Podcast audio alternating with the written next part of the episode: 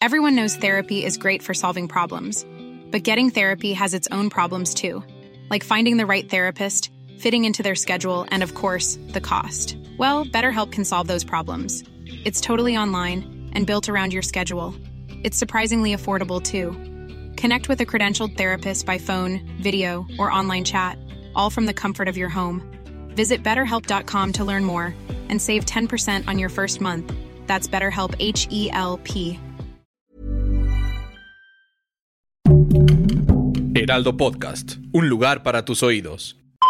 31 de marzo de 1995. Corpus Christi, Estados Unidos. Trece segundos bastaron en la corte para informar ante todos los presentes y medios de comunicación que la agresora y homicida de Selena Quintanilla se hallaba culpable por el delito de asesinato premeditado. Las teorías no se hicieron esperar, pues su defensa aseguraba que aquel disparo fue un mero accidente. Diablos, el infierno existe y está en la tierra. Una producción de Heraldo Podcast.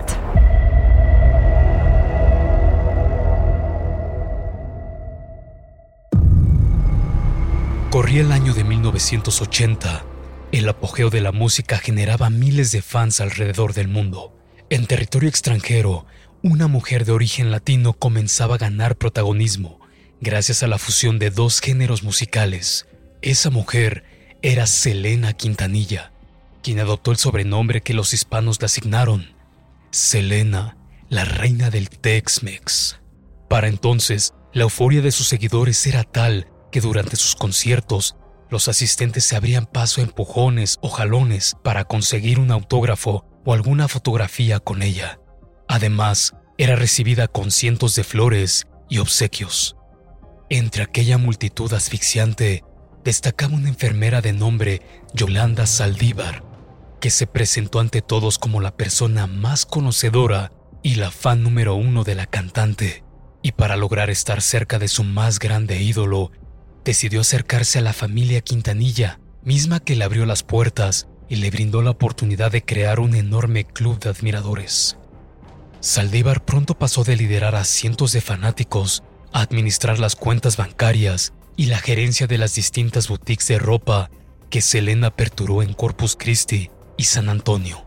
Aunque, a decir verdad, las quejas hicieron presentes la familia Quintanilla comenzó a percibir actitudes inusuales en ella y comenzaron a cuestionarse si en verdad administraba de forma correcta el dinero. Sumado a ello, los fans comenzaron a enfadarse ante las actitudes arrogantes de Yolanda y aseguraron que se les había solicitado realizar depósitos por distintas sumas de dinero a cambio de artículos y souvenirs, pero que jamás los recibieron. Además, una revisión detallada mostró a los padres de Selena que, en efecto, había ingresos que no se veían reflejados en las cuentas de su hija. Enojados y decepcionados, aconsejaron a la joven que tomara cartas en el asunto e hiciera algo para terminar esa desastrosa relación laboral, pues de no hacerlo, la situación se agravaría aún más. Selena no tuvo más opción y a pesar de considerarla su mejor amiga, decidió confrontarla. El 31 de marzo de 1995, y bajo un macabro acuerdo, Yolanda le solicitó a la joven que acudiera sin compañía alguna al motel Days Inn, ubicado en Corpus Christi, una reconocida ciudad de Texas. Selena se presentó tal y como se lo pidió.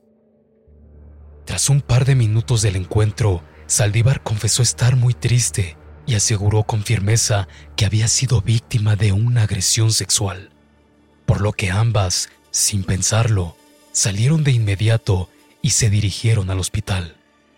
La confusión era indescriptible, ya que tras la revisión y chequeos médicos se descartó la presencia de fluidos corporales o violencia física en el cuerpo de Yolanda, por lo que sin demorar más, tuvieron que retirarse y regresar al motel. Una vez dentro de la habitación 158, ambas mujeres comenzaron a enfurecer los engaños y desvíos monetarios se convirtieron en el tema principal de la riña. Selena estaba perdiendo la paciencia y con cansancio le pidió a Yolanda que solo le devolviera toda la documentación que tenía en su posesión y luego se retiraría para terminar definitivamente con aquel vínculo. Saldívar, con voz temblorosa, le suplicó que no se fuera del lugar, pues su vida no sería la misma si se apartaban una de la otra. Yolanda comenzó a sudar y observó cómo Selena, haciendo caso omiso a sus palabras, se dirigía a la puerta de salida y para impedir que la abandonara, tomó entre sus puños un revólver calibre 38 y disparó. Aquella bala impactó abruptamente en la espalda de Selena, atravesando justo unos centímetros debajo del hombro derecho, lo que provocó que se destruyera una de sus arterias. De aquel orificio comenzaron a brotar hilos e hilos de sangre que pronto se hicieron presentes en los pliegues de la ropa que llevaba puesta. Sus palpitaciones se ralentizaron y aun cuando respirar se transformó en una tarea difícil de concretar, Selena avanzó lo más que pudo para pedir ayuda. Los trabajadores del lugar vieron el rastro de sangre que Selena dejó a su paso escucharon con una voz apenas perceptible que Yolanda era la culpable. Yolanda quedó atónita ante lo sucedido y mientras los paramédicos se encargaban de trasladar a Selena hacia la zona de emergencias del hospital, ella corrió hacia una camioneta y se encerró en la misma, evitando a toda costa hablar de lo sucedido. Las tareas de reanimación fueron en vano. La reina del Tex-Mex poco a poco perdía el aliento y su piel comenzaba a sentirse cada vez más fría. La joven de tan solo 23 años ya no volvería a pisar un escenario ni dejaría nuevamente rastros de lápiz labial en los micrófonos. Su fan número uno le había arrebatado la vida. Yolanda Saldívar confesó que todo lo sucedido fue resultado de un accidente y que nunca quiso hacerle daño a su mejor amiga. Sin embargo, durante las investigaciones se encontraron distintas incongruencias. Saldívar había asegurado que el arma se disparó por error, lo cual comenzó a ser cuestionado por la corte, pues para detonar ese revólver era necesario aplicar un poco de fuerza. En la corte, Saldívar no pudo hacer más, pues se presentaron más de 122 evidencias que la comprometían. Acudieron por lo menos 33 testigos que narraron los hechos y claro, también fue presentada el arma homicida. El jurado conformado por 12 miembros la halló culpable por el delito de asesinato premeditado. El 26 de octubre, y tras nueve horas de deliberación, Yolanda recibió la sentencia de cadena perpetua, lo que equivale a 470 meses de prisión, es decir, una duración que coincide con la esperanza de vida promedio de los delincuentes penales federales. Se sabe que aún después del suceso, Saldívar continuó escuchando música del artista y que, después de tres días del deceso, decidió escribirle un poema en el que describe la confidencialidad que existía entre ambas. Diablos, asesinos que marcaron historia. Una producción de Heraldo Podcast. Algunas de las acciones y los nombres de los personajes no son reales y fueron puestos como ficción para la narración de la historia. Narrado por Luis Hernández. Producido por Ale Garcilaso. Guión Magda Hernández y diseño sonoro de Federico Baños. Síguenos en redes sociales como Heraldo Podcast.